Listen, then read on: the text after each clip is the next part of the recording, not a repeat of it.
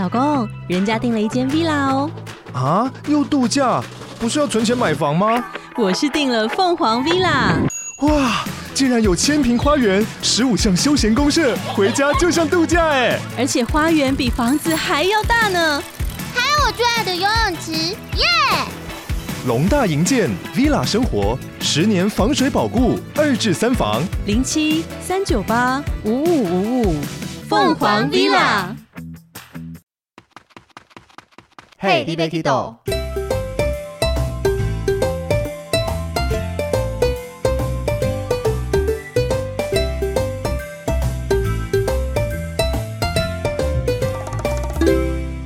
大家好，欢迎收听《Hey, b a k i d 我是维尼，我是豆豆。今天我们要来分享的国家是一个非常神奇跟特别的地方。我们今天要分享的是非洲。我觉得我当然此生是很想去非洲啦，因为讲到非洲，我自己脑中冒出的就是动物大迁徙啦，坐着吉普车去看动物。那豆豆，你讲到非洲，它有在你的旅游清单里面吗？有哎，然后我会想到那个土著，就是他戴着很大的耳环啊，跟那个那个那个是什么族啊？他的舌头不是他的嘴唇。这个族我不知道，但是我知道非洲有一个很有名的马赛族，他们在求偶的时候会，男生人讲求偶很奇怪，反正他们在求爱啊找另一半的时候会用跳的方式，看谁跳得高或怎么样。就是非洲很多的这些部落种族，他们所谓的原住民有很多很特殊的文化，甚至有些是我们没有接触过的。所以你有一天你是想去非洲旅游的？我觉得我会比你快先去非洲哦，是是吗？为什么？它很不像你的旅游模式哎。是啊，我还很想去北韩，你忘了吗？哦，也是啦。对啊，那非洲这条线就交给你啦。但是在豆豆出发之前，我当然邀请我们这一个在我们也是同事，他自称南线小可爱，那是我们的学姐，我们欢迎云婷来跟我们聊聊非洲这一块。大家好。什么时候团变这么腼腆 了？怎么有越南腔啊？跟跟平常的你完全不一样，请把本性拿出来。刚开始要让听众稍微认识一下，要意思意思一下。那要先来自我介绍一下吗？哦，不用了啦，我是南线的领队云婷，大家好。那会找云婷来聊这个非洲，重点就是他去非洲，而且他不是单单去非洲玩而已，他要到非洲去做了动物志工。嗯。对，为什么会有这个想法要去做动物志工啊？哦，很简单啊，因为呢，我对人已经 失去信任了。没有啦，因为一直在带团哈，面对人呢，其实蛮烦的。所以呢，我本身非常喜欢动物，然后我又想去一个不会有很多华人的地方，所以呢，去非洲当动物职工是我一直以来的梦想。所以我就趁这次机会跟公司请了半年的假。然后呢，我就花了大概两个月的时间在非洲，然后一个月的时间在当动物职工，非常好玩。是什么时候去的？你有半年不再带团了？对，二零一九年的时候年。我怎么完全没印象啊？因为本人是一个边缘人，对啊，没有是你存在感很深，感觉你一直在啊，你没有消失半年这么长的时间呢？是谁啦？你们刚讲呢？完了，那非洲因为这么多的国家，你去了哪个地方当动物志工？去纳米比亚，这个在哪里？在那个南非的上面一点点，而且纳米比亚是全世界猎豹最多的地方。哦，所以你是冲着猎豹去的吗？有一部分是，可是呢，我是选相对性安全一点的地方去。什么意思啊？就是治安的部分比较安全。所以在非洲很多国家都会有这个动物志工的类似保育营或是什么样的地方？有非常多，就是因为非洲什么不多，就动物最多，而且动物甚至比人还要多。所以呢，非洲对于动物的保育观念，其实这个是非常尴尬的一件事情。因为大家都知道，非洲非常多人去盗猎、去杀大象，还有犀牛啦，还有犀牛等等之类的。这个故事等下稍一点再分享给大家，因为这个是我自己很怎么讲，就是心里很有感慨的一件事情啊。所以纳米比亚是因为它的治安相对，它到底是一个什么样的国家？因为我相信，包含我和多多应该对这个纳米比亚名字还多多少少听过，可是。就是完全不知道这个有任何画面或者它是一个国家，对它是一个国家，然后它是一个沙漠的国家。你从飞机你会看到，就是陆地下面一整片都是黄土，然后你的生活就是在沙漠里面这样子。然后为什么当初会选择？因为其实我一开始选择的动物之宫，我在非洲看到很多，但是呢，我对猎豹来讲是比较有兴趣，所以我就往有猎豹的地方开始做搜寻。那其实呢，有两间。那呢，有一间的话，很多台湾人有去过，可是我有点忘记它叫什么名字了。可是相对性来讲的话，因为我不想再碰到讲中文的人了，所以我就选择放弃那一间，然后我选择一间叫做 Nakuse Nakuse。Nakuse 呢是非常大规模的一个动物收容所，可是它有发展多非常不同的副业，像是他们自己有饭店，然后他们有一个非常大的动物保育所。然后呢，我看了他们网址做了研究之后，我就觉得去这个机构，我相信是会有非常多收获的。所以我后来前置作业花了非常多的时间去了解这件事情之后，才选择决定他们那一家的。那这个是需要去申请的吗？还是你想去就可以去？呃，想去就可以去的，因为它其实呢，它有分每个礼拜一跟礼拜四，它都可以让新的人进来。那当然，他们有人员的控管，但是基本上来讲的话，只要你报名的话，他们都会很乐意你来。但是比较特别的一件事，你去之前是要缴费用的。那费用包含什么呢？其实费用就包含你在里面的吃住穿跟洗衣服的部分，他们一手包到底。可是呢，他们的那笔费用有更大的用处是用于在他们的，他们自己应该这样讲，在 Nakuse 里面呢的工作人员，他们都是当地的原住民。那 Nakuse 的人选择跟他们合作，他们就照顾我们的打扫啊、生活起居，包括食物的部分。那因为他们都有小孩子，所以 Nakuse 他们就特别设立了一个学校，给他们的小孩在那边上学。哦，对，然后他们在偏远的地方呢，他们还有自己的诊所，然后他们还有非常多研究机构，所以这笔钱是会分散到每一个地方去的。然后我就觉得这件事情非常有意义，所以我当时就直接就报名了，然后就直接去了。那这样子钱大概是多少啊？其实应该这样来讲，我选择的是三个礼拜的动物志工，加上一个礼拜的动物观察，费用的话台币五万。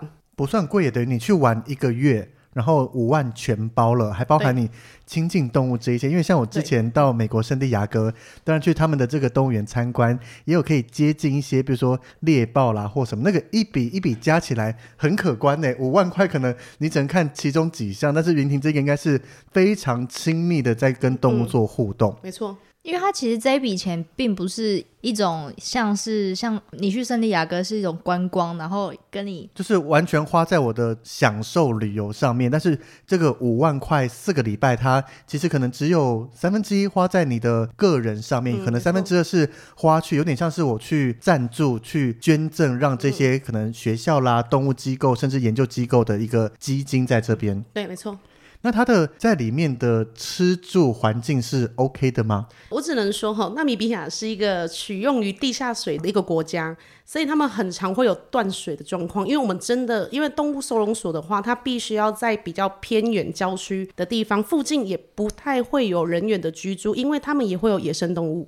所以呢，他们为了要把那个环境塑造成一个比较适合动物在一起的环境，所以他们选择比较偏远。那偏远地方代表说，他们的水源取资来讲比较没有这么的简单，就是有可能你早上可能要洗澡，他就跟你说啊没水了，这个都是很正常的一件事情啊。但是我们去最主要是为了动物们，所以这些事情，如果你是有生活洁癖的人呢，我就劝你三思而后行。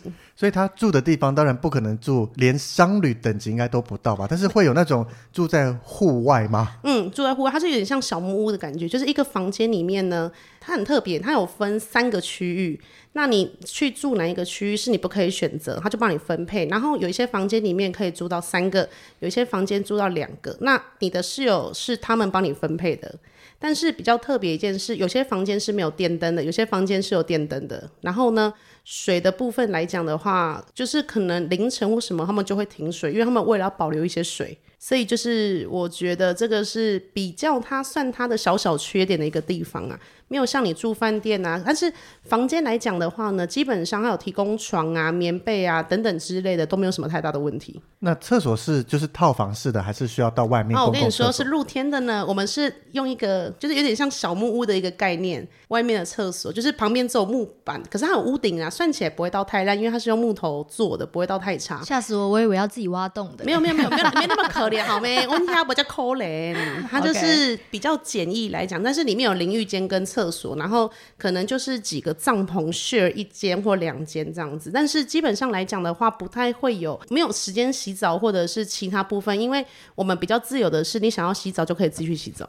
所以基本上听起来就是住的部分，当然你不能要求跟台湾或是跟其他你平常的旅游，但是你以一个在那边生活，他所提供的东西都是算 OK 的 OK 的，算是。舒服的，不是说要睡木板床很硬啦，睡不好这一些，没有到本上不太会，但是它里面就是比较简陋，因为他们来来去去的人太多了。像它这个机构比较特殊的是，你可以去一个礼拜，你也可以去半年。看你要申请多久都 OK，完全没有任何问题的。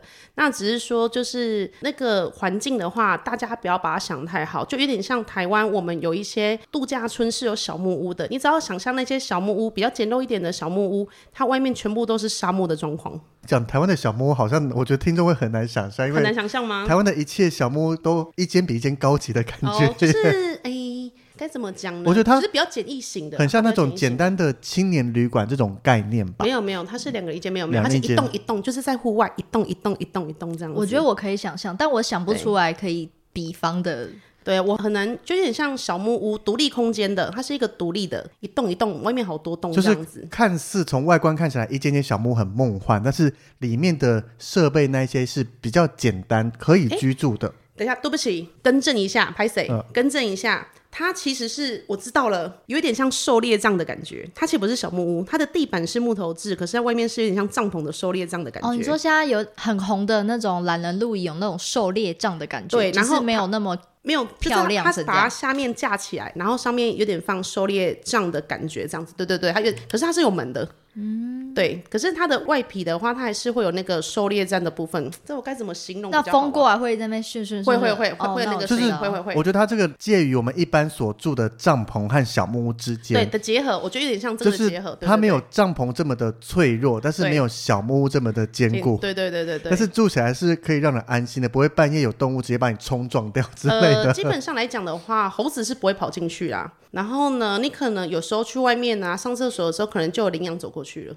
那不会你出来然后看到狮子在门口跟你 say hello 吗？哦，放心，这个它会被关起来的。啊，啊我跟大家提醒一件事哦，非洲是没有老虎这种东西的哈，请大家不要误会这件事情。哦，非洲没有老虎哦非。洲没有老虎，它的生长地不一样啊，所以不一样，你看。它不会有老虎。哦我们画非洲，大家讲电影或什么，应该第一个会想到狮子王，但是里面没有老虎的出现。对，哎它没有老虎，嗯是的非洲是没有老虎的。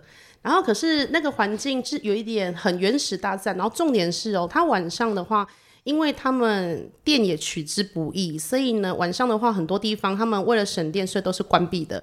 然后你往上看，星星非常非常非常的漂亮，一整片都是星星，几乎是灵光害吧。灵光害非常漂亮，就是其实很舒服的。那晚上会有很多动物的叫声吗？还是哦，这个就要讲到一个东西，我不晓得大家有没有听过狮子的叫声。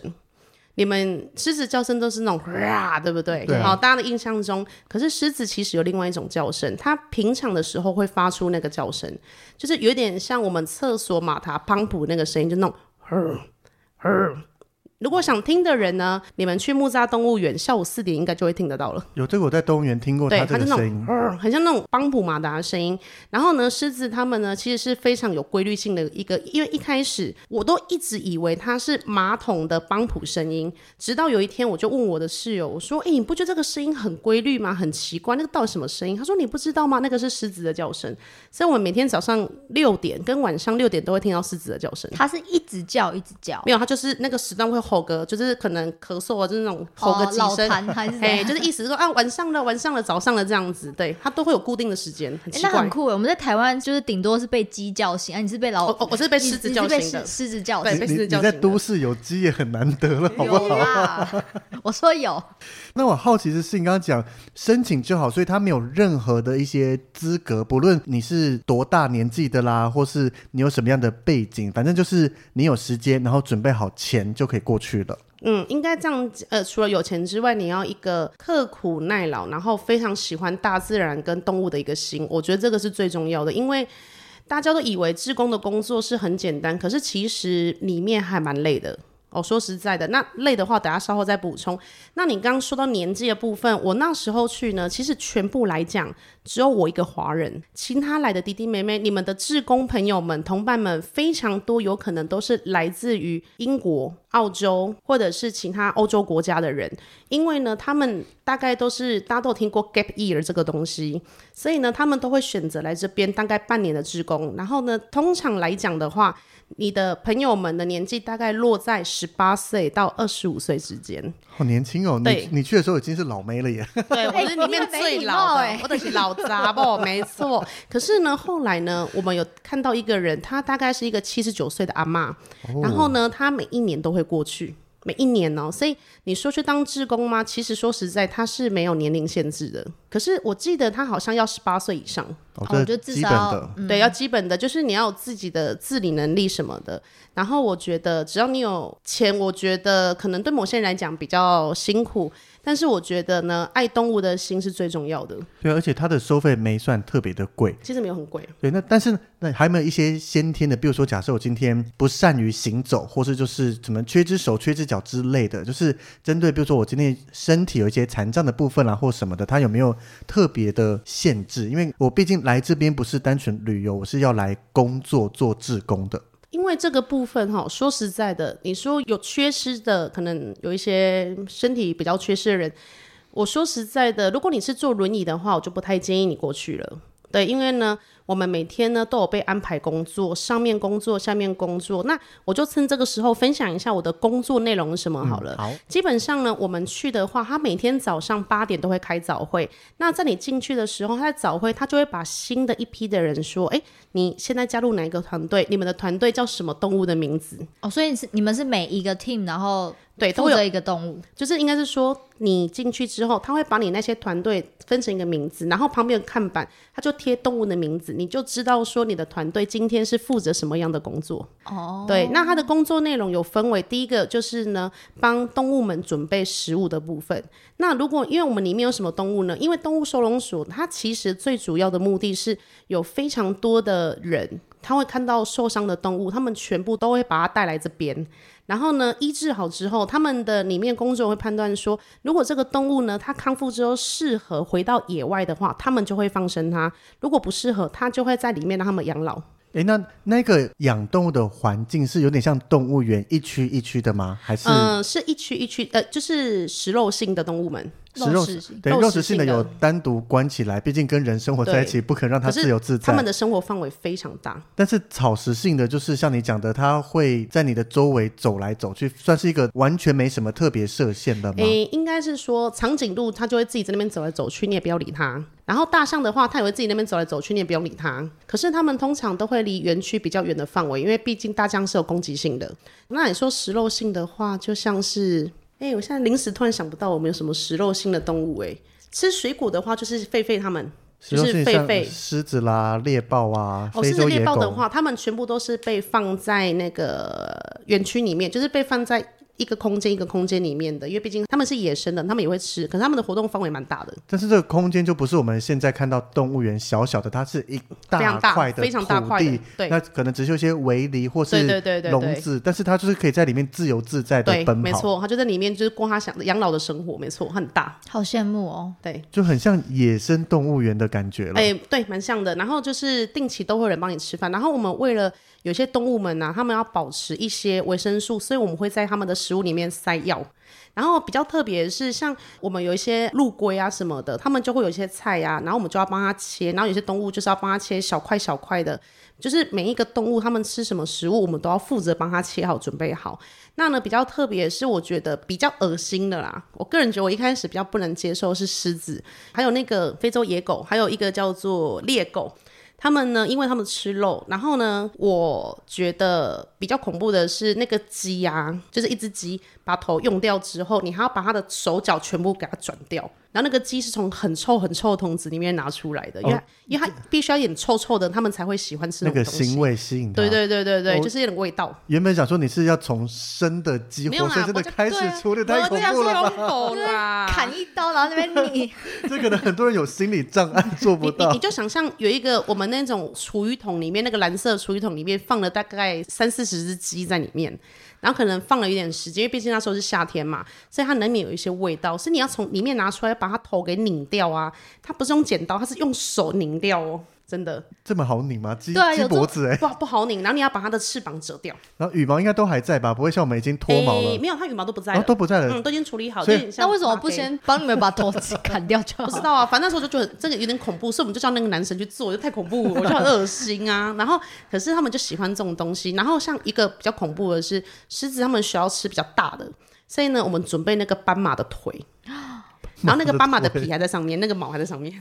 然后呢，我觉得黑白黑白条纹，对，黑白条纹在上面。可是那个斑马腿很重诶，那时候我连拿都差点拿不动，它真的太重了。它们的食物就很特别，可是我跟你们说，动物们吃的比我还要好。真的，好我们在里面的话呢，基本上食物来讲的话，都是比较简单。他早上都会提供早午晚餐给大家，可是都是很简单的，像是什么沙拉或一些肉啊，或者是三明治之类的，比较简单型的。可是呢，他猴子他们就可以吃到草莓这种东西。这件事我记恨在心里非常久，我就想说，为什么我们只有什么烂苹果跟烂鸡胗，然后每次我们去整理食物，哇，草莓要偷吃也不行，你知道吗为？什么不能偷吃啊？不行啊，因为是给猴子他们吃的，没有，吃的比那就我好呢。你就拧那个鸡翅膀上，就把它鸡翅膀拿来晚上烤一下。不是那个恶心，那个我跟你说，你看那个东西，你完全，然后你知道我拧完那个之后，我大概有两天不敢碰肉类料理，我觉得太恶心了。就是，所以你如果想要去做的话，你就要容忍这种东西的那种勇气。就是它已经不单单是我们，比如说去看看动物啦，帮它加个饲料那一些，那个他们真正吃的就是最原错，始他们吃的东西。最原始的，没有任何饲料这种东西，完全没有。哎、可是我有个问题，就是它这个园区啊，它主要就是。嗯，是有一点像是让他们养老，但是他不会让他们自己去猎物嘛？就是因为他们就是没有在外面求生的能力了，哦，但是他没有没有想要训练他们这样。嗯，也不太会训练的。但是他们自己的本能就是食物丢过来，他们就自己会来了。嗯，对，但是他们不会有去追逐或追猎物，基本上不太会有这个方面的问题，不会放生的给他们啊。可是我觉得他们也是做到了，就是没有用饲料，还是用一些最原始的。对所以他的本能，今天刚刚袁婷也讲嘛，如果康复了以后，他们园区会判断说适不适合回到野外。嗯没错如果适合他，应该也是能活得好好的。毕竟找食物，这是不管是人还是动物，是最基本的一个能力。对，没错。那这个跟哪一种动物去帮他做志工合作，是每天每天都不同的吗？还是我今天一到这边，我要待三个礼拜，我就被分到狮子，就永远的狮子，不会再改变了？哦，不会，你每天都不一样啊！我刚讲到一半，我还有什么呢？其实很好玩哦，它不不单单只是喂食而已哦，喂食真的只是其中的一个部分，它还会掺杂一些其他的体验。像我们有个体验就是呢，你去扫那个马大便，它里面马有够多汁，那个大便实在有够多的，你边扫它边大便，屁细了。好啊，扫完之后嘛，对不对？然后呢，他就会带你去骑马，是真的骑上马了。然后他会问你的那个，你有没有骑过马？因为像很多欧洲的人或美洲人，他们都有骑过马，像澳洲他们都会有，所以他就会依照不同的能力跟你分配不一样的马。那你被分配到最初级的那个 beginner，然后呢，他就会说哦，那那 mix 给你，然后他真的很乖哦，而且我跟你说哈、哦，大家去骑哦，不要想说，哎，你有骑过马，想要自己带他，我跟你说，他们乖的跟什么一样，他们第一匹马去哪里，他们就去哪里，你就算怎么踢他，怎么搂他。他都不会去离开队伍，可是你也不要去踹他，为什么呢？因为呢，纳米比亚呢有一个很特别的植物，我突然忘记它叫什么了。诶，它有一个植物，它就是很多刺，然后那个马呢，因为我们就会穿梭在那个寺里面这样走路嘛，毕竟它就要带我们绕那个小小的园区，所以呢，那个马不爽你的话，它就会把你带去让那个刺扎一下，这么聪明就有点像去，路比亚的感觉啦。对他们很聪明哦，因为他们很长，每一个礼拜他们可能都要做一样的事情，但是大家不要想说这个是虐待动物，因为你毕竟还是要让马去活动活动一下，就是有点像是我们平常养狗要去遛遛狗，让它动一动嘛。对对，要让它动一动。其实是动我们自己耶，对呀、可是他他们就很乖，也不会打他们，他们的大家的手上不会有鞭子这种东西。就是大象也不会有那个没有没有，大象大象不会在园区里面，大象会在外面的保护区里面，它有分内部跟外部。所以你们都不会接触到外部的。，会，就是你被分配到任务，你才可以去到外部。这个很特别的是，像犀牛区，这个我等下后面再分享犀牛区的部分。所以像比较简单的工作，从准备它的食物到清扫它的笼子，那他们会教你，比如说，因为生物学家会透过可能它的粪便啦、吃剩的食物去判断每一种动物的健康状况，这种会在里面跟你们分享吗？这个的话，其实是会的，应该这样讲，每一个动物的区域。他们都有一个专门的负责人。那他们会跟你说呢，哦，这样举例来讲，为什么我当初选 Nakusa 的原因，就是因为另外一家动物也是一样这个机构的。他们呢比较特别是，你的志工是可以随时进入到笼子里面去跟动物互动的。但是其实说实在，这个危险性是非常大的。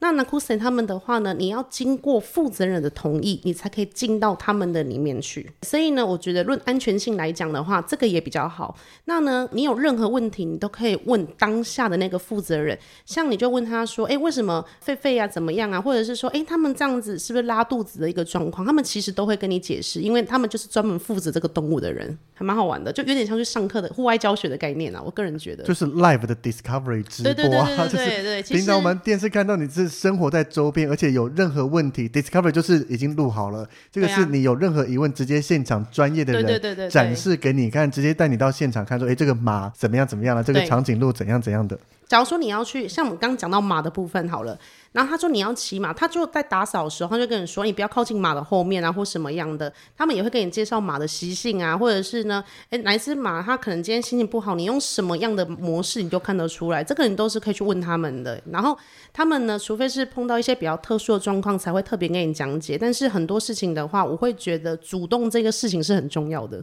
他们里里面的人也很好啦，动物也很好，你起码我活到现在，我活着回来了，各位。一个听起来有点天堂的感觉，就是一切都蛮美好的。其实也蛮蛮好玩的，可是我说实在的哈，因为你夏天去啊，真的很热，它体感温度白天可以到四十几度，可是它比较好说一点是它是沙漠国家，所以它是干热，不是湿热，所以还好。如果呃你是比较怕热的人呢，我个人也觉得那个热度是你可以接受的，不会身体不舒服至的。至少不会是那种黏黏的。对对对，你身体完全不会黏黏的。那除了跟这些比较亲民的草食性动物以外，你有跟这些比较凶猛的肉食动物打交道的经验吗？哦，有我以为你，我刚刚以这个为说打架的经验，哦 哇，这个这这这个我就要特别讲一下，在非洲哈，不管你是在南非，还是你在那个我们所谓的纳米比亚，他们其实很多的动物园都会提出一个东西，叫做与猎豹散步。哦，对，好，他们都会提出这个，但是呢，这个就是吸引观光客来。那呢，我们这个的话呢，其实里面有个体验也是这样子。好，但是比较特别的是呢，通常呢，负责人他们会选，他们可能一个礼拜只有一次，或者是一个月只有两次。然后呢，他们会选说，哎，可能几批比较好一点的，就是比较温驯的那个猎豹，它真的像猫咪一样走在你旁边哦，它知道你在旁边，它知道你在旁边。可是他们只要有负责人在，他们就不会有问题。哦，对，因为他们看到负责人，他们安心的人在，所以你走在旁边的话就比较好。然后我比较幸运的一件事，因为通常都是排两只猎豹出来，可是那个园区其实有六只。然后后来呢，就是因为当天呢我们要去的时候呢，猎豹因为太热了，他们很懒，都不想出来，所以呢，我们就走到园区里面，然后他们就一起，就是负责人教他们，然后他们就全部一起出来，所以你等于是跟六只很大的猫咪一起在玩。但是你是可以碰超大碰到他们的，呃，我是可以碰到它的，哦，真的哦，对，他会跟我们说如何去摸，而且只能摸哪一只。哦，对对对，而且他们在里面是完全没有链子链住，什么都没有，他们就是很自由自在的在里面走来走去。哎、你当下有没有有点歘歘的感觉？会有点怕，我很怕我的手不见啊，因为我长得那么肥美嘛，对不对？然后可是呢，当下来讲的话，你是兴奋大过于恐惧，因为你的人生不会这么近距离接触到他们。然后我比较幸运有有六只，所以你就真的被六只大猫咪围在旁边，是一个很幸福的一件事情，哎、可是你当下是可以拿手机或是相可机记录，以可以是可以全部都可以哦，全部都可以。那你有看过猎豹跑步吗？因为它的加速度那些是非常快的。有有有，可是园区里面哈，他们有点懒，所以呢，除非是你要去喂它们的时候，他们就会追着车跑，真的，而且他们跑得比车还要快。好超快的，哦真的很快。然后就是你边开，就是我们会在旁边绕嘛，要让他们运动一下，所以绕一下，他们就真的会开始跑，狂跑。他们已经养老，就是已经有那种养老，就没有食物就不要动的感觉。对对对对对，他们就是有点被养成那个老老的坏习惯。可是因为他们放到野外，他们也是死啊，所以他们这样子偶尔就带他们去运动运动一下，这样子。这很棒诶，因为你知道，那当时去圣地亚哥动物园，我有考虑过要不要去看猎豹奔跑，这个一个人要价九十九美金诶。然后那个奔跑就只是我从网络上看了影片，就是透过食物用绳子拉着，所以很快的抽走，猎豹就会从车子出来去追，就那短暂的一下下。当然还有其他体验，但是就一个人九十九美金。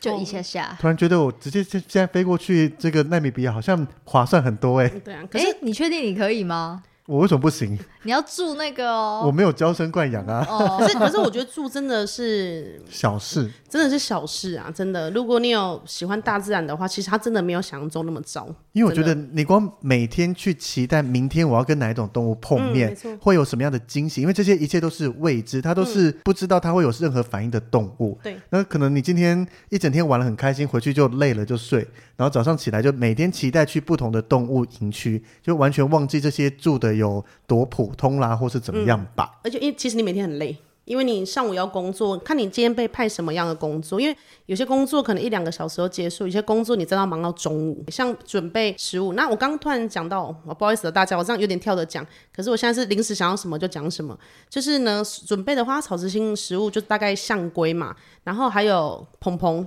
就是那个油猪油猪对，然后呢，它还有狒狒很多，超级无敌多，因为它有分老年的跟青年的，然后还有分大象啊，它们，然后犀牛它们。肉食性的话就是狮子啊、松狗，我刚刚讲了嘛，狮子、松狗。然后我跟你们说，里面有个很特别的，大家在各大动物园都看得到，但是你不知道它其实是吃肉的，那个东西叫做丁满。丁满狐大家知道，狐獴吗？就是狐獴，没错。它吃肉的哦。狐獴它它吃肉的它不是吃昆虫吗？嗯，其实它是吃肉的，因为哦我们在园区里面呢、其实它也都吃昆虫，但是我们在园区里面呢，喂它们全部都是喂鸡肉，哦，它吃鸡肉啊。而且我跟你们说，我们怎么喂它？我们把那个鸡肉切的非常的小丁，用镊子然后夹给它，而且呢，我们里面园区有一只狐猛，它是手断掉的，所以其他的狐猛都会欺负它们，然后我们就要用非常快的速度把食物放在那个缺了手的那个狐獴身上，所以还蛮好玩，就是每天在跟他们比赛就对了。因为狐獴很凶哦，大家不要想说他们站起来哇钩之一，我跟你讲，他们很凶，他们的光要吃东西，那个手是会抓伤你的。好特别，这一般在动物园是感受不到的。说哦，狐獴好可爱，它站起来了，你看它在，那里。可他们很凶，他们其实在他们的本性呢，我觉得这个是一个动物的本性。对，因为其实你在里面哈，动物们多多少少都会退化他们自己的本性，因为没有了狩猎等等，只是像养老。但是其实他们也不太想要让动物这么快失去他们原本的本性，因为这样子的话，对动物而言的话有点可怜，所以他们每天都会有一些活动啊，让他们就是就是有点有点运动这样子。感觉是让他们上课的感觉。对啊，然后你就会认识很多不，然后那个每个职工都会跟你做交接。所以除了喂食啊，然后打扫笼子，哦，还有呢，就我刚刚讲骑马是一个部分，对不对？第二个部分就是跟狒狒一起散步，然后看你是跟年长的狒狒还是跟小朋友的狒狒，他们是必须要在不同时间被放出来的，因为会大的会欺负小的。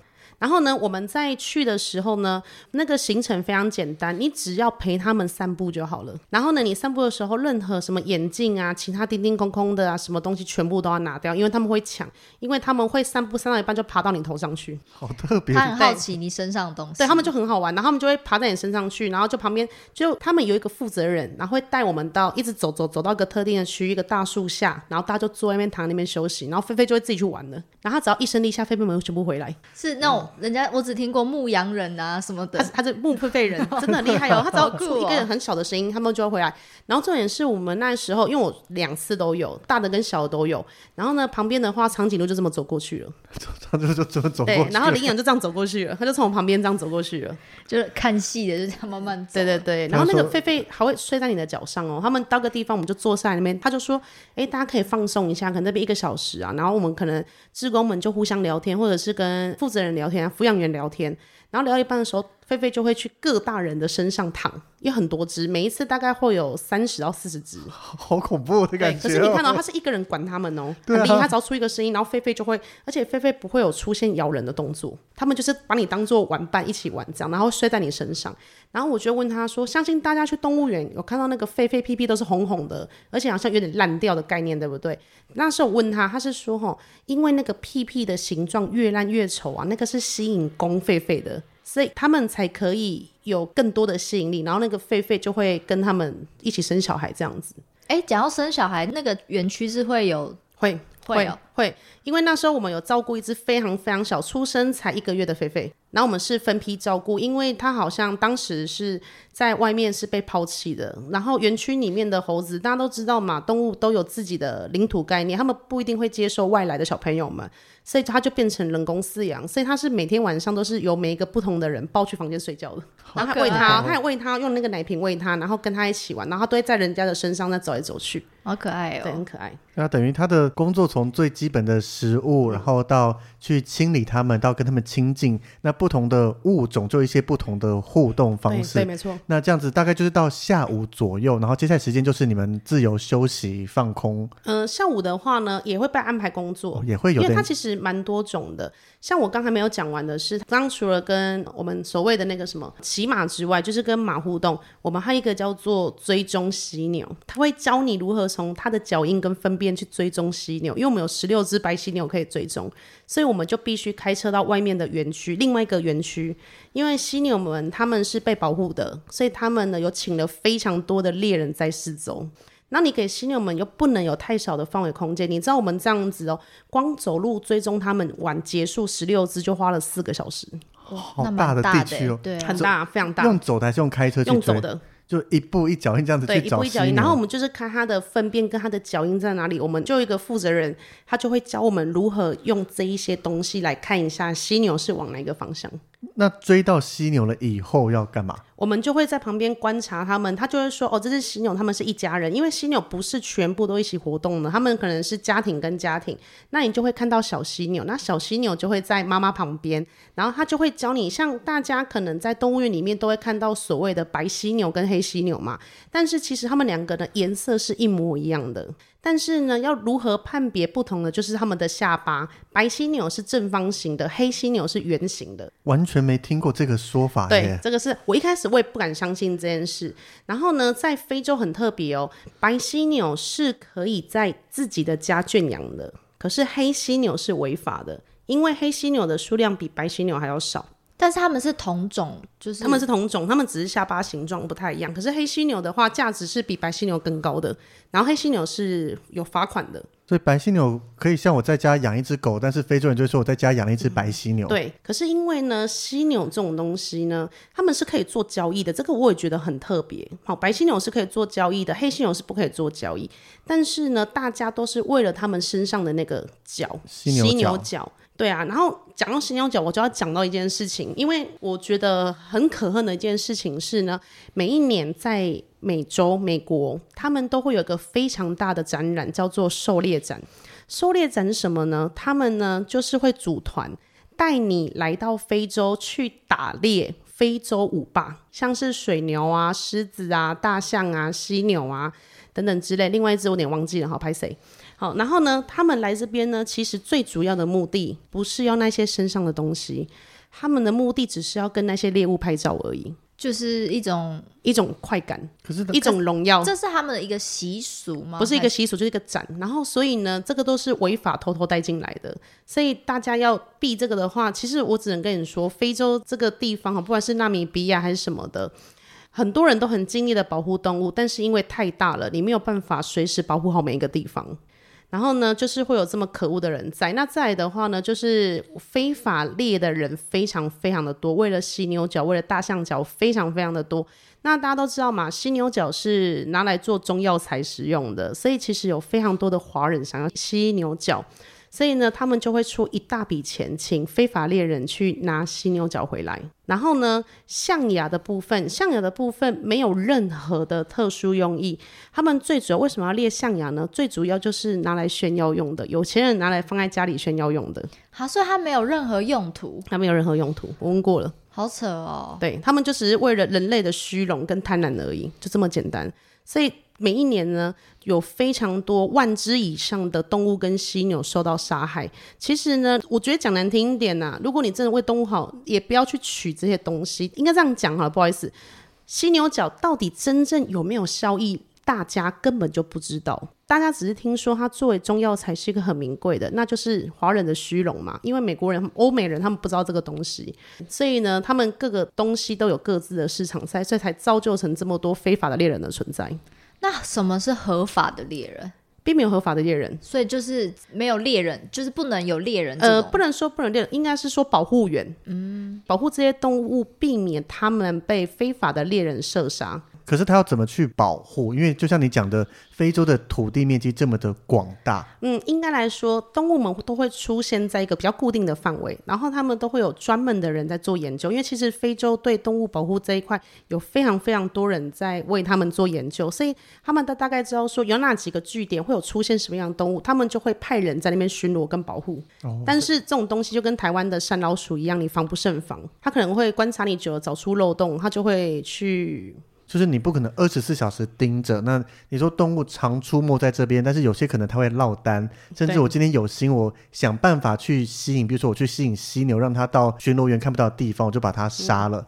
因为这就不是在动物园，我非常好有装监视器还是干嘛的？对啊，没有。土地那么大，动物虽然常常可能在一些有水源的地方、有食物的地方会出没，但是太大了，你真的，除非你就是一只一只把它变成像是我们圈养起来一样，但是在非洲是完全不可能的嘛，对它还是有它必须原始生活的环境对。，然后我就问他说，为什么这么多非法猎人的存在？为什么这么多人要带那些欧美人来进行狩猎这活动？他说，因为钱给的非常多。大家都知道，非洲人他们其实生活收入并没有到非常好，所以当对方给你一大笔钱的时候，你就可以摒弃一切。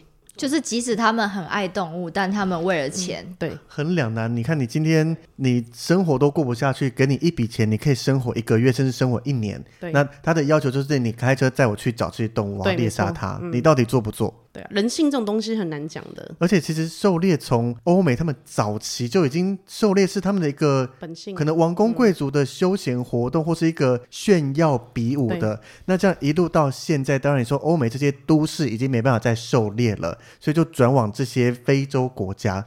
那你要他们马上改掉这个习惯，那不能不能设那种 BB 枪这种就好了吗？他们就不会来不够刺激啊！就像你说，现在比如说科技这么发达，我改成用 AR、VR 这种啊，我在电动里面玩，当然也有这种电玩，只是就是不一样的感觉啊因。为如果非洲政府真的很看重这些动物，他可能就不会让那些人进来啊。可是你挡不掉啊我今天入境的时候，我又不会显示出我就是猎人，那我需要猎枪或怎么样，当地一定都取得到啊，因为他们非洲当地很多人是必须要自保的，所以会有各种的武器在。所以基本上，你说政府要全面的防范，除非他今天不再让任何的人进入非洲国家，每个要进来要办签证都要经过严格的审核。可是这对他们来讲，他们要赚的观光财就是完全不同的方向。因为他们也是有一大部分是靠大家来观光，尤其这么多迷人的动物是吸引观光财的一部分，所以他也不能去挡。那这样子就会对他们来讲也很两难啊。他们一方面要保护动物，一方面要阻止猎人或什么，好像很难做到。应该这样子讲啊，其实他们的政府，我忘记是纳米比亚还是南非了，反正就是不知道哪个国的政府，他们其实是有立下法条的。但是呢，出现了一个非常尴尬的状况，就是你们会发现非洲会越来越多收容所，但是这些收容所是不是真的收容所？因为我这样举个例子来讲好了，我们不是非洲很多猎豹吗？不是很多狮子吗？那你们想一想，那些中东人、那些有钱人，他们的动物从哪里来的？也都是这边过来的啊。对，就是从那些非法的，好，就是灌羊头卖狗肉，外面把它当做是收容所，可是它私底下里面进行非常多狮子的买卖。哦，对，其实非常多，有很多，所以在非洲大家要去要小心一点，是因为非洲有非常多非法的收容所，你们不要被骗了，因为你们照顾那些动物都是要卖给别人的。可是他这个你也是到实际你才会知道嘛。嗯，我记得有一个网站，它是有讲说哪几个收容所是违法的，因为他们其实都有专门的人在做调查。要不然你想想看，怎么那么其他人那么容易拿到狮子跟猎豹这一些凶猛性动物，到底从何而来？就是从他们的手中拿来的。然后他们就跟你讲说，哎、我们照顾这边很多狮子啊，可是这狮子一直被卖走。我举个例子跟大家讲好了，那时候我看了一个纪录片，就有一个男生，他是当时他最后呢是被判禁牢的，原因是因为呢他成立了一个犀牛保护园区。可是呢，他最主要的用意就是卖犀牛角，所以他就说我没有伤害任何动物啊。可是他把犀牛角锯掉，你知道犀牛角对犀牛来讲的话呢，它其实是毕竟是它身体的一部分，它自己本身也会对那个是有一定的依赖性，因为不管是要攻击或保护自己，都是要靠自己的脚嘛，对不对？好，所以呢，他就是把那些犀牛养大了之后，把那个角锯掉，然后再让他们重新再长，然后就用这个赚取暴利。然后因为有非常多人向法院控告这件事，所以最后法院呢就判他们，因为你也知道嘛，关于这种东西，请的东西就会有非常多背后的势力在操控。那呢，幸好的是最后的能民呢，他们终于抗告成功。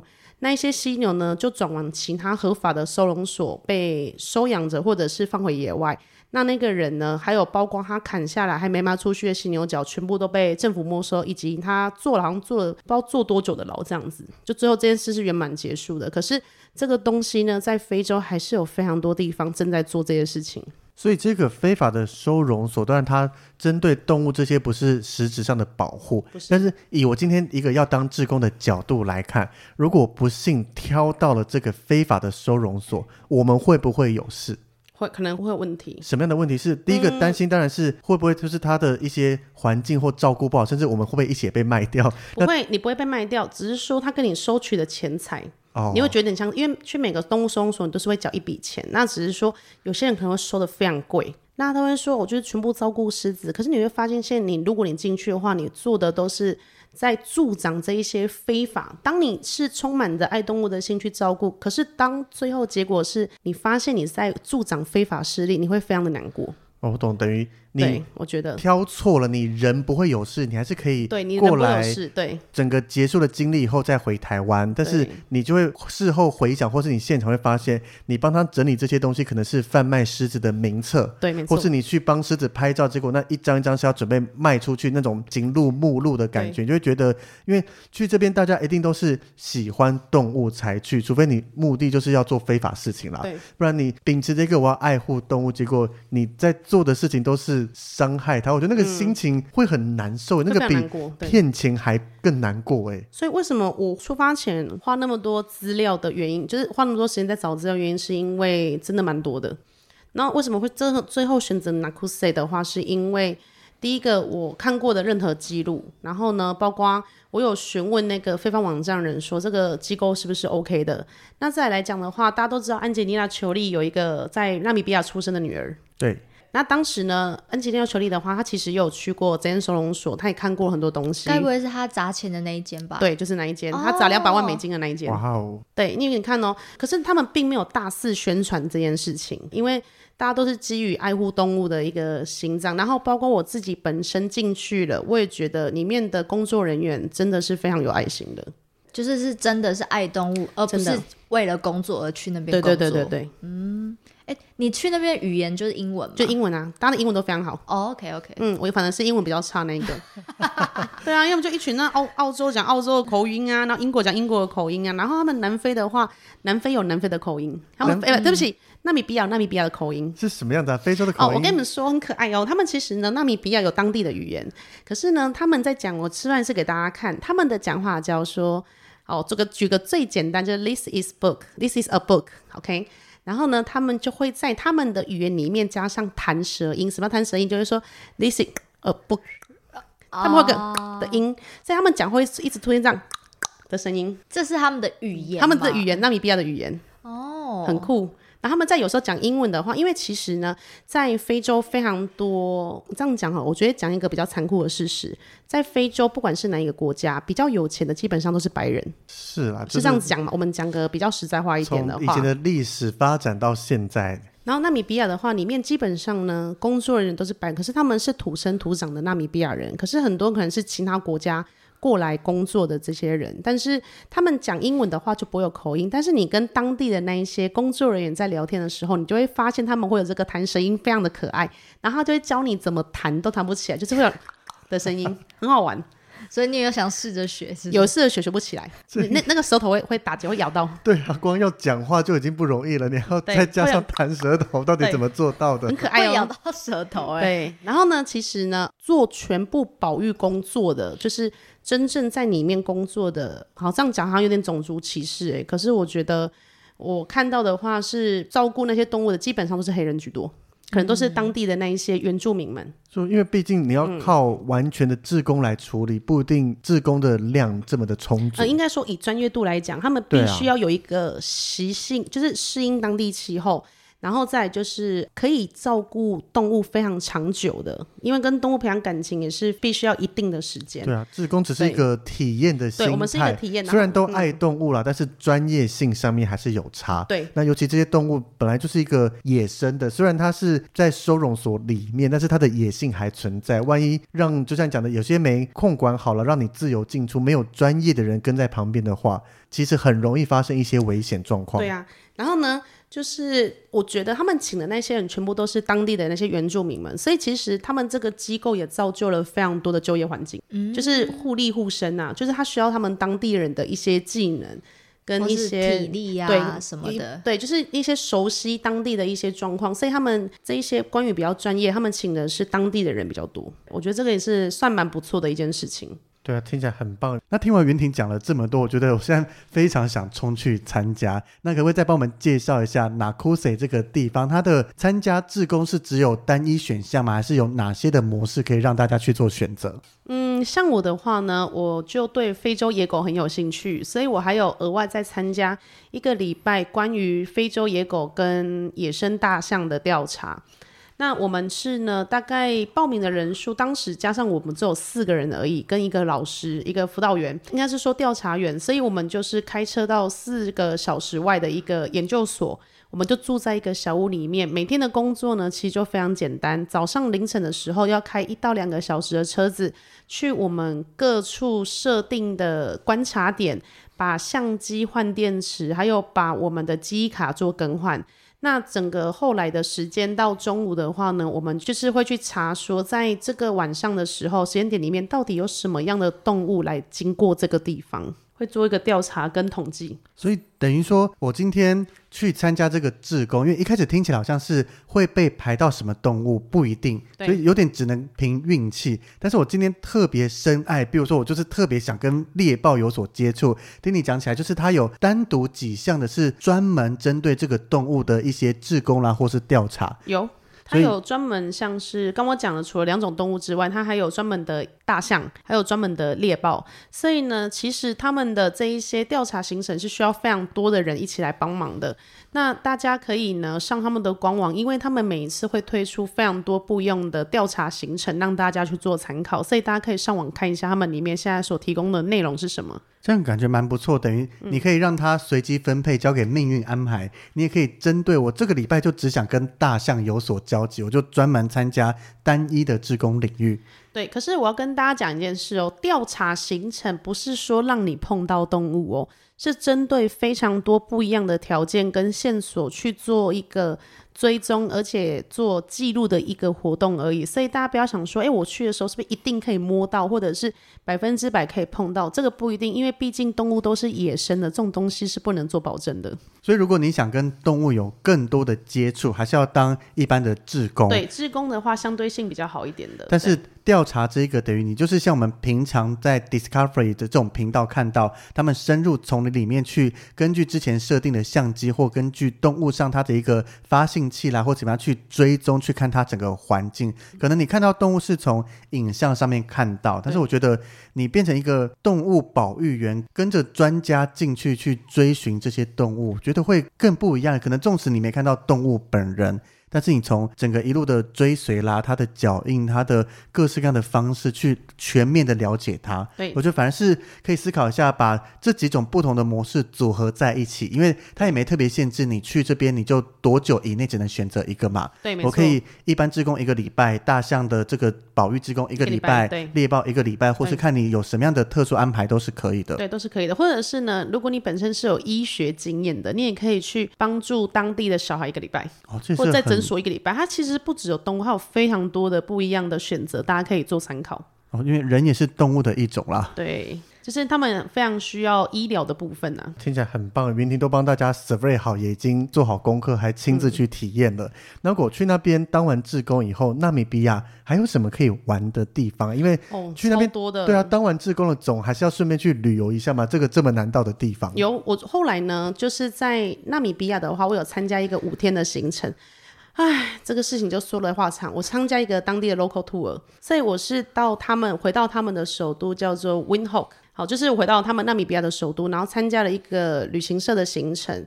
然后我是到某个地方被接走的。那我们的团员都是，就是可能他们有人参加七天的团、八天的团，就是我们现在简称的“嘎团”哦，结团就是大家散客在一起。然后我们就开着一辆就是露营车这样一直出去。然后他们会有导游跟司机，这些导游跟司机呢，白天就是司机就是导游嘛，晚上就变成你的厨师，还有中午早餐，所以他们都会帮你准备好三餐。是开露营车吗，开露营车哦诶可是我们是睡帐篷。哦，但他们会帮你们搭吧？诶，就是我们基本上要自己搭，他会教我们啊，大家会互相帮忙。所以我那时候哦，这个又是另外的一个部分了。我们那时候呢，就有什么意大利人啊，还有法国人啊，所以很多不同种族。可是我们玩的非常开心，因为大家都会讲一些无为不为。然后晚上呢，他就会带大家去吃餐厅啊，很多都要自费的。但是说实在的，消费没有很高。所以我们除了放了团费之外呢，我们还有额外。然后最主要有几个比较特色的，就是他们那边的话，那个 C 友叫什么？海报对，海报非常多。我就参加一个自选行程，那个自然行程呢，就是你划那个独木舟在海上，然后呢，你旁边的话大概有八千只的海狗在旁边，八千海海豹对，八千只，那么哦哦哦，你知道吗？好酷哦！我你就这边要去你这边哦哦哦，那维尼边哦哦哦，圣地亚哥没看到，对。是那样跟那个看照片、看影片才那几只，我要这个八千只比较壮观。可是你知道吗？他那个很很很可爱哦，他们就带你去，然后我们就坐上嘛，我们大概划了两到三个小时。重点是那些海狗都会跑下来跟你玩，它就会在你的船旁边这样跳来跳去，很很可酷欸对啊爱，超可爱的。是你们自己划两我们我们自己划那个独木舟，就是前面会有教练带，后面有教练带，然后他就会带我们从 A 点到 B 点啊。这个时候呢，海狗看到你就会下来跟你玩了。那你们会喂食吗？还哦，是没有没有喂食这种东西，毕竟他们是野生动物，我们不做伤害动物的事情，所以你就听到旁边那么哦哦哦，一开始你会很兴奋哦，好多那么哦哦哦，结果呢，你滑到那半个小时之后，那时候好吵差死呀，那哦哦哦那其实味道蛮重的吧？啊，其实还好，还好还好还好，然后你就会看到那个沙滩上面沿岸边啊，全部都是他们，他们在晒日光浴？对，就是他们就是躺那边啊，就是很好笑就对了。很可爱啦，啊，就还就还蛮好玩。然后我那时候有碰到很可爱、很小只、很小只的海豹，他们就是会跑你旁边跟你塞奶，很小只，你知道小 baby 的小 baby 那一种，哦真的很 baby 哦。然后呢，在碰到他小孩的那一刹，他那么海狗的毛是有点硬硬的，你在摸它的那一刹，你就会看到远方射来一道光线，这是鹰老布，他就在远方看着你，然后他就叫了两声，小海狗就跑回去了，他说过来，对，他就、啊他就哦哦，然后就过去了。不要乱跟奇怪的生物打交道。对他妈就警告他们的，这样很好笑。然后你会看到有大很那个真的有些超级大只的，你说海豹王吗？对，海豹很跳上来不会让你。翻船吗？没有没有，他他们不太会跳上来。哦，他们是在船旁边跟你玩，对他们就是那边游泳啊，就有点像我们在带那个赏金和那个海豚在旁边，只是我们坐独木舟真的非常的近。对啊，因为有些看他们外国人在搭游艇的时候，也会有一些海豹啦，或这些生会跳上来。那有些人可能是钓鱼，他就要旁边去讨鱼吃啦，还是怎么样，就这种感觉不。会，我们都不会喂他任何东西，反正他们就自己来，就自己面玩来玩去这样。所以那边是他们的栖息，他们栖息地对，哦，然后就是滑完之后你就觉得很累，然后他还会就是提供你，他就有点像自选行程啊，有另外一个负责的行程的人帮你带过去这样子，还蛮好玩的。然后呢，再来就是呢，他会带你去爬沙漠，爬那个沙丘。我跟你说，那个是人生最累的一件事情。是哦，而且我跟你说哈，本人呢真的没有什么爬山经验，相信如果大家腿力很好的话，你去爬沙丘轻而易举，因为大家都知道沙丘是有点那个山是有点像人菱形那个状况嘛，而且那个爬在菱形的线上面，那不好去走，因为是沙地。对，那个沙会一直滑。好，可是呢，因为本人比较胖，所以我就会陷在里面走比较久。那你知道我在里面那个意大利人，他们知道跟他不会嘞，秀姐，因为他们住山上，每天跑山的。好，所以他们跑超快，他们全部都在那边等我，还跟我说：“哎、那加油，这样子，Come on already，这样子，他们就会很开心，就帮你。就是我觉得这个气氛是很重要的。重点是他们疯狂，因为我爬那个沙漠叫 Big Daddy，应该是纳米比亚里面第三个高的。然后基本上我有点忘记它了，不好意思哦，因为那个详细的记录我都没有记得很清楚。但是它真的很高，我光从下面爬到上面去，就花了我大概三个小时的时间了。也太久了吧？因为我们有一有一个部分是要从侧面，你想想看哦，沙丘侧面是沿着沙丘的侧面这样踩上去的，所以你边踩那个沙会一直掉，啊，你们上去是为了什么？就是为了爽啊。哦，就是征服啊啊是会滑下来还是怎么样？就是我们到上面之后，你我跟你说，因为我很害怕，所以我是坐着滑下来的。他们全部是用上面用跑的跑下来的。他们真是奔跑，那种树沿着这样沙丘这样用跑的哎，他们真的不会很疯狂哎，陡，很可怕吗，很陡啊，就接近快九八十五，还是其实摔倒滚下来也没关系？滚下没关系，可是他们全部都用跑的。就是摔倒了就是沙地嘛，也不会就软软的沙那些，你就一起这样翻滚下来嘛那他。们不是他们下来不是 Come on，哎那对，然后我就跟另外一个巴西妹妹，我们两个就，然后重点是这个是我人生最遗憾跟恨的事情。因为我的手机，请大家记得手机不要放口袋。我用滑的时候，手机放口袋，就此它就沉没在 Big Daddy 的沙漠里面了。捡不回来了，捡不回要被沙埋住了，你根本不知道在哪里，而且那边没有讯号，你要那反正买 iPhone 一点用都没有，真的。所以我后来我就直接放弃了。我找我后来还找了三十分钟，因为你要从下面爬上去太累了。我就跟大家，而且那时候那时候天气太热，我就跟大家说不要帮我找了，因为那个他们导游其实非常的尽责。我跟他讲这件事，他们都冲上去要帮我找，我就跟他说不要了，不要了，因为太热了，一只手机而已，没有什么。只是而且我要提醒大家一件事哈，你们记得哈要把你们照片上传云端，因为那时候没有上传云端，我全部的非洲照片都不见了。哎，那我们自己可能没有照片可以发我我们，上网自己 抓一些非洲舞霸之类的，可可是我的 Facebook 上面有贴，信哈我在纳米比亚动物收容所的那时候，那个机构的照片我有拍下，我有传上去，哦所以我就仅存那几张照片了。好对可以，这是很很杜兰的一件事，你知道吧？Key 要被戏，你知道那时候多难过吗？我我懂这种心情。所以像我自己出去玩，每天回到饭店，不管多晚，手机照片一定要进电脑里面，啊就是怕万一手机出去被偷了，真的不是心疼那个手机的价值，是那一些我经历过的照片就再也回不来全部都回。不来了。对啊，你纵使再回去一次，当然还可以拍到，可能景点不会变，但是心情啊或什么，也就是不一样的。对啊，这个是我觉得很遗憾、很可惜的一件事情。然后呢，再来最后一个的话，就是呢，大家都知道嘛，台湾在北回归线上面嘛，对不对？那时候我们开车有到南回归线，哦，这辈子还没到过南回归嗯，线，我们在南回归线的旁边拍照哦。南回归线会很热吗？还是其实也还好啊，就纬度，因为非洲本来就比较干热啊。嗯然后，可是呢，大家不要想说，哎，非洲是一个很热的地方，没有，它早晚温差很大哦，非常大。它可能呢六点过后太阳下山，它就可能会降到十六度了。可是它白天可以到四十度，所以它早晚温差是非常大的。你这样衣服会不会很难穿呢？哦，随便的，随缘。哦，还有他会发那个，他们哦，突然我们把它调回那个，哎，这样大家听会不会很很那个？不会不会，就是那个动物收容所，它其实会给你制服，大家都穿着制服去工作是。那种我们常见到的那种，就是卡其色的啊。没有没有没有，我们不不是衬衫，我们是绿色的 T 恤，哦，哦然后那个那个衣服会送给你们，带回去做纪念，哦就一个所以衣服还在我的包包里面。你今天有带哦，没带，当然，那我科 我。想说你边录音边比往后面比的包包是先有没有没有没有，我，在那个在我自己的家里面，我那我还有留一件下来，嗯，但我觉得蛮特别的。很特别耶。听嗯完这样云婷讲讲，我我决定我们 Hey b Kid 就要开团去纳米比亚玩了。又要开，哎、我跟你说，我真的很想再去一次，因为我说那个地方实在太好玩了，真的很好玩。可是不知道现在疫情会不会有没有没有没有没有，而且还是你看到疫情哦，还是有非常多的人去当职工哦，非常多。所以如果大家真的有兴趣的话呢，啊，我还没讲一个我遇过最特别的事，这个可能大家一辈子也不会碰到的。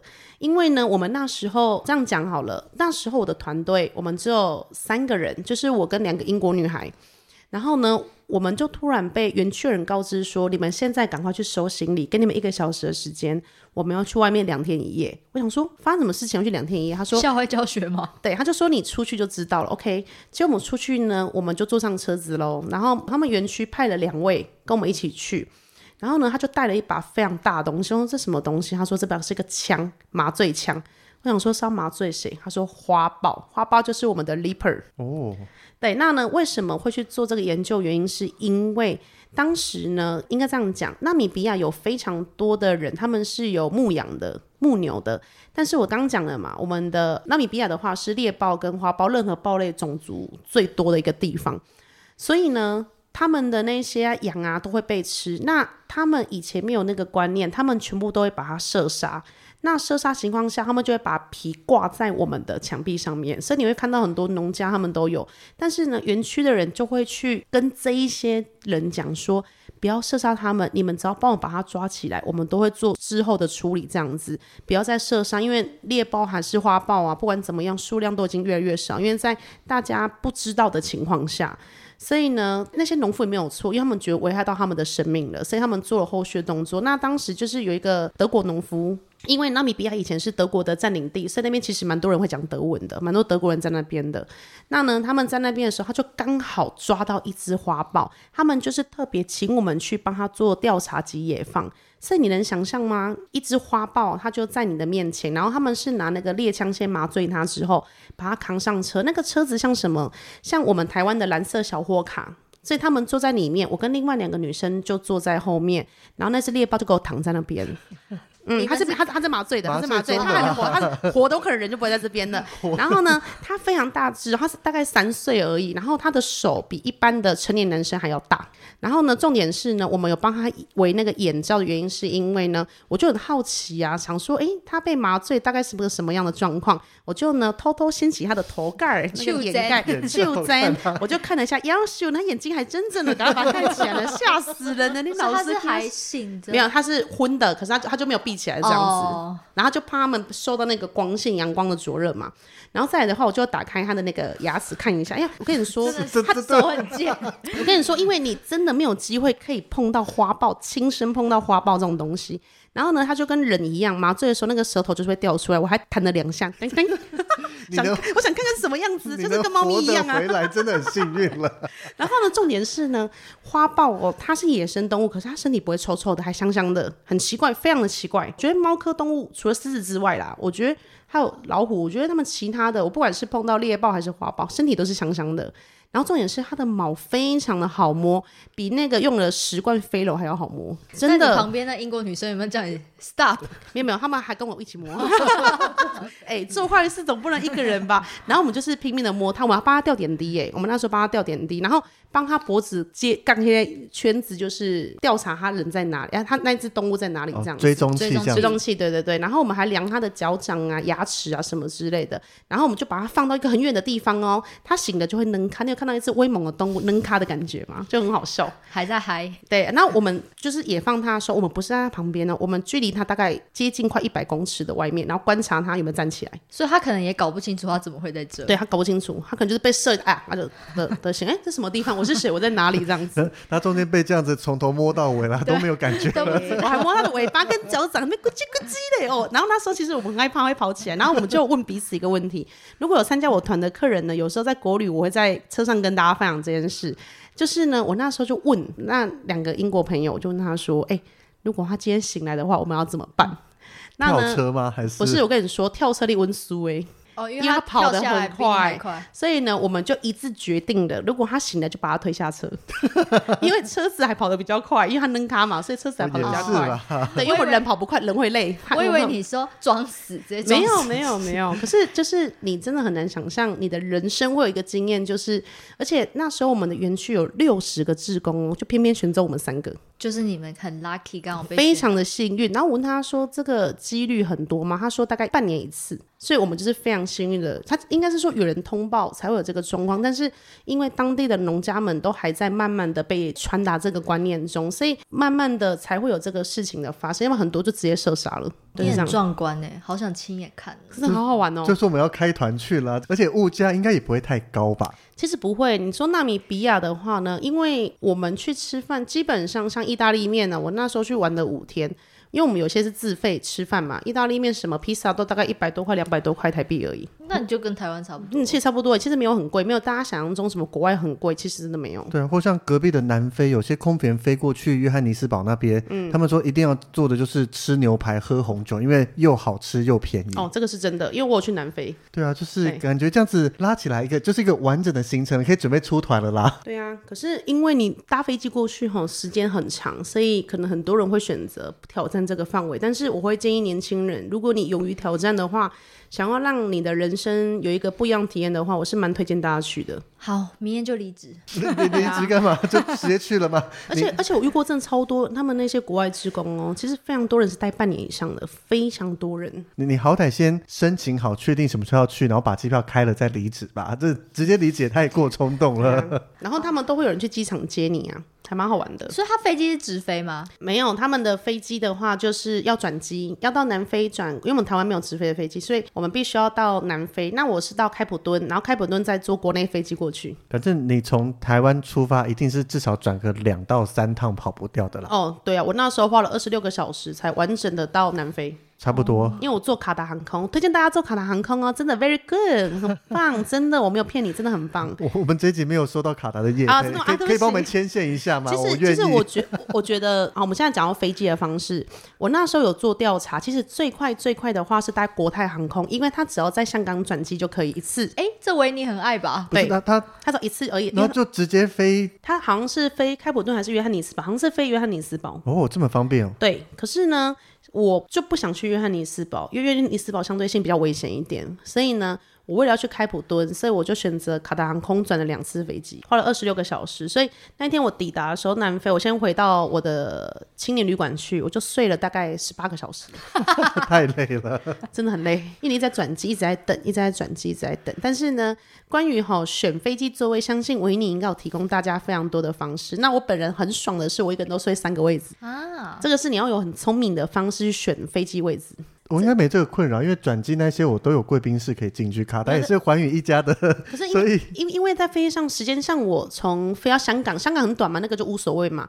可是我记得第二站是到那个哪里转机啊？那个杜哈哦，对，杜哈，杜哈转机。那这个飞程就要飞大概八个小时，七到八个小时。可以啦，有会员我们都可以优先对啊然后。后来的话，你要飞到南非也要飞十个小时，是啊。对，所以说实在的，那个旅途中哈会有点辛苦啊，但是必须讲，卡达航空服务真的不错，而且酒很好喝。啊，讲出来了，就我觉得重点。就是而且食物很好吃，我个人觉得蛮好吃的。飞机上，或是你到南非这些盛产葡萄酒的地方，这的物价加上当地的食物，但是我觉得更大的重点还是去跟这些动物亲近接触，而且不单单只是你花钱去做所谓的动物 safari 去找动物，因为那个我相信也好玩，只是你找到动物了，它可以跟你的距离比动物园还更相近。可是以我的个性，我觉得听完云婷讲，我会更想要去这边，反正也没有他规定要待多长时间嘛，去个一个礼拜，那再加上周围景格，可能南非啦、纳米比亚的其他地方玩一玩，就是一个完整两个礼拜的行程，我觉得这也很棒哎、耶。我跟大家讲哦，纳米比亚只给台湾人一个月签证哦，所以 所以你们这一个月时间呢、大家要考虑一下哦。OK 啦，就去一个礼拜、两个礼拜，最多最多待一个月嘛，不然就是出来再重新申请一次回去嘛。呃对，可是好了，这个就要讲一个比较严肃的问题了。纳米比亚签证是一个很难申请的东西。反正呢，我觉得哈，大家呢要去考虑清楚的，就是那个纳米比亚的签证申请上来讲的话，会相对性比较复杂一点，所以大家就自己去做个资料。等你呢破了这个签证的部分，你就会呢有个非常愉快的生活了。所以关键其实不是怎么飞过去，飞机都好处理，签证你要拿到的时候，他可能要准备比较多的资料，需要比较多的时间去对，做要蛮。多的时间，因为我们要透过中国。OK，嗯了解，等于就是你先确定申请好签证了，你再去报名这个志工，其实都还算来得及的嘛。就它不是那种哦很容易额满的，还是我跟你说，我跟你讲这件事情。好，这个事情呢，跟我刚刚不是有分享另外一个收容机构，有很多台湾人去的嘛，对不对？我跟你讲一件事情，那个机构是会帮你申请签证的，所以它吸引非常多华人过去。哦可是你像对我刚才正要问，像日本人他们的话，像有很多人是免签的，所以对欧美人来讲，他们免签就没差。可是对于我们台湾人而言，另外一个他的条件很好，他帮你申请，但是他的环境相对性就没有那么好。我个人觉得啦，所以我不喜欢那一间，所以我就花了很多时间去做申请签证的这个部分。这就是另一间以云婷自己感受，他不是说住的吃的不好，它是跟动物的互动性跟交集。云婷这次介绍的到底名字我还是记不起来，这一家是那 s e 它可能跟动物的交集会更亲密、更原始。但是如果一般人可能没有说一定要特别的跟动物有什么样的互动，加上担心签证的话，另外一家也 OK，不是也说 OK，那家对是合法的，不是让你去做非法事情之类的。哦，只是其实那一家说实在也是合法，可是如果你真的想要体验，呃，应该这样讲，你在网络上搜寻的话，你就会找到那一家台湾人有去过的资料，你可以参考一下，再看一下 Nakuse，包括我刚刚分享的事情，大家可以自己判断。其实两间都可以去，取决是你要用什么方式去那边体验生活，跟怎么一个想要得到什么样的一个方式。那当然，另外一间来讲的话呢，它的东西相对性的是比较便利，所以大家可以自己选。我不能说另外一间不好，因为我当初也是经过我自己想要什么样的一个模式，我不想要有华人的地方，我不想要讲中文的地方，所以呢，我才会选择另外一家。可是如果你是本身呢比较担心这个部分的话，像另外一家的话，会比较多中国人跟台湾人过去。像你基本上在当地生活，语言就是你会有很多同伴可以一起聊天、一起，互助，也没有不好，就是每个人有他喜欢的，反正选一个你喜欢、适合你的，去了以后开心有收获，我觉得这对每个人来讲就是属于他最棒的一个旅程了。是啊。然后反正我觉得就是勇于挑战吧，各位，人生不要有遗憾，去玩吧。变成心灵鸡汤的节目了。不是、啊，我觉得真的很好玩的，因为你没有去，你真的不晓得你会得到什么东西，而且你会认识很多不同国家的人，他们就是跟一群疯子一样。然后我们那个营区里面，因为它毕竟是做志工的一个体验，不是让你全部都是很辛苦的工作，所以每个礼拜五他们都会有个 party。外国人最爱的 party，对，可是我们所谓的 party 就是大家聊聊天，围在火炉旁边聊天这样子烤而已。棉花糖，不用棉花糖啊、呃没有棉花糖、哦，没有棉花糖，就是大家就围在火炉聊天呐、然后可能大家八点之后就会自己删掉，都要回去睡觉了。太累了。嗯，太累了。真的很棒而且。晚上会比较冷一点啊，所以大家都回去。然后他们园区里面呢、啊，就会三不五时有些奇怪的动物跑进来 嗯。这就是在非洲生活的一个常态。非洲日常。对，我们在外面扎营的时候啊，它有一个叫 Jacko，就有点像狐狸的那个小羊，或者是那个卡达航空上面那个 Oryx 那个羚羊，他们就会从你帐篷旁边跑过去。就是我们是完全在大自然的环境里面，然后是我们很安全，但是他们那些野生动物就在旁边这样走过去而已。就在台湾完全看不到、欸，嗯，在台湾只有蟑螂啊。好恶心哦！对啊，因为听完云婷这样说，我就发现其实去非洲，因为像我大学的那个系啊，也是就是让很多学生可以出国去游玩还是干嘛，就是推荐大家出去。然后什么系这么好？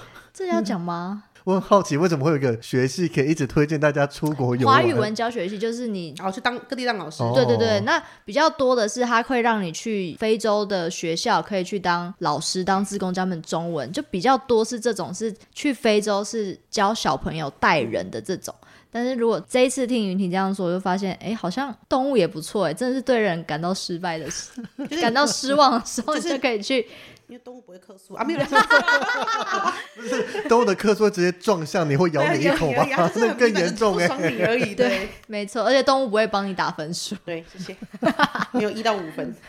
对，所以我就觉得听云婷这次的分享，我觉得好像那个去非洲的欲望，好像那个排名又更高了我有往上跳嘞，我们还是我们这几个揪一揪过去，或是真的，我觉得开团是值得考虑考虑的耶。嗯，就体验生活吧。但我们必须要先去，因为我们都没去过，你怎么开？我带你去啊。哦，有一个已经去过的人讲一讲，就像我们带团去新地点会问前辈、问学长姐一样啊。嗯，可以啊，没问题啊。但我觉得我们自己去可以玩的更开心了。我们先揪一揪好了。对、可以，我觉得可以体验生活。对，我觉得这带给大家一个，因为我相信我们平常在分享或你在各大的旅游 podcast 听到，就是一些常去的地方，顶多一些特殊一点的。但是我真的听到目前没听到，原来非洲可以这么的好玩，而且是这么与众不同跟深入接触体验的。嗯，我觉得，而且去了那一趟回来之后，我觉得收获一定是比自己去玩收获还要大。就是你会对很多事情有不一样的体悟啊，觉得很多事情就随便就好了，就是不要太为难自己。哈真的，库纳马塔塔，对于非洲人来讲，他们就是随遇而安。真的，大家好好效仿这个精神，你的生活会很快乐。嗯 OK，是非常棒的结尾，就是 欢迎大家，如果生活感到了厌倦了，可以去非洲调剂一下身心。对，没错，准备好五万。那一个月五万啦，不是啦，不是一个月，就是他们有非常多的项目。那现在会不会有做调整的？嗯非常，请你们去 Nakuse 的官网上面看一下。但是至少就是不用一个高价位的，不用像你去伦敦哦，你就要准备这么多钱，好贵。但是获得的当然一定是不同的感受。但是非洲这个真的我认为是一个非常棒的选项，可以值得好好的去搜寻一些资料啦，去当做一个旅游的目标。没错。那我们这集就到这边喽。那我们先谢谢云婷。对，感谢云婷带来这么多让人意想不到又非常精彩的分享。不客气。好，各位放宽心吧，人生没有什么过不去的，加油！是，如果你听完云婷这些分享，还有什么想问的或是好奇的，也都欢迎私信我们，我们把这个问题转给云婷，请她来帮忙回答。嗯或者是说你有去云婷刚刚说的那个那个 Nakuse 那官网那个字的话，之后会请维尼有有贴在那个我我们会 我们会把它它。打出来。对对如果也有去参加过这种自工的活动的话，也可以跟我们说。嗯，对，分享一下你有没有跟云婷遇到不同的动物，有不同的体验跟这些互动的经验，都欢迎来分享。没错。那我们这集就到这，我是不是讲第二遍了？是。的，如果有喜欢我们的话，欢迎到 Apple Podcast 给我们五星的好评，让我们每周三会上新的一集。那我们就下礼拜见喽。感谢大家，拜拜拜拜。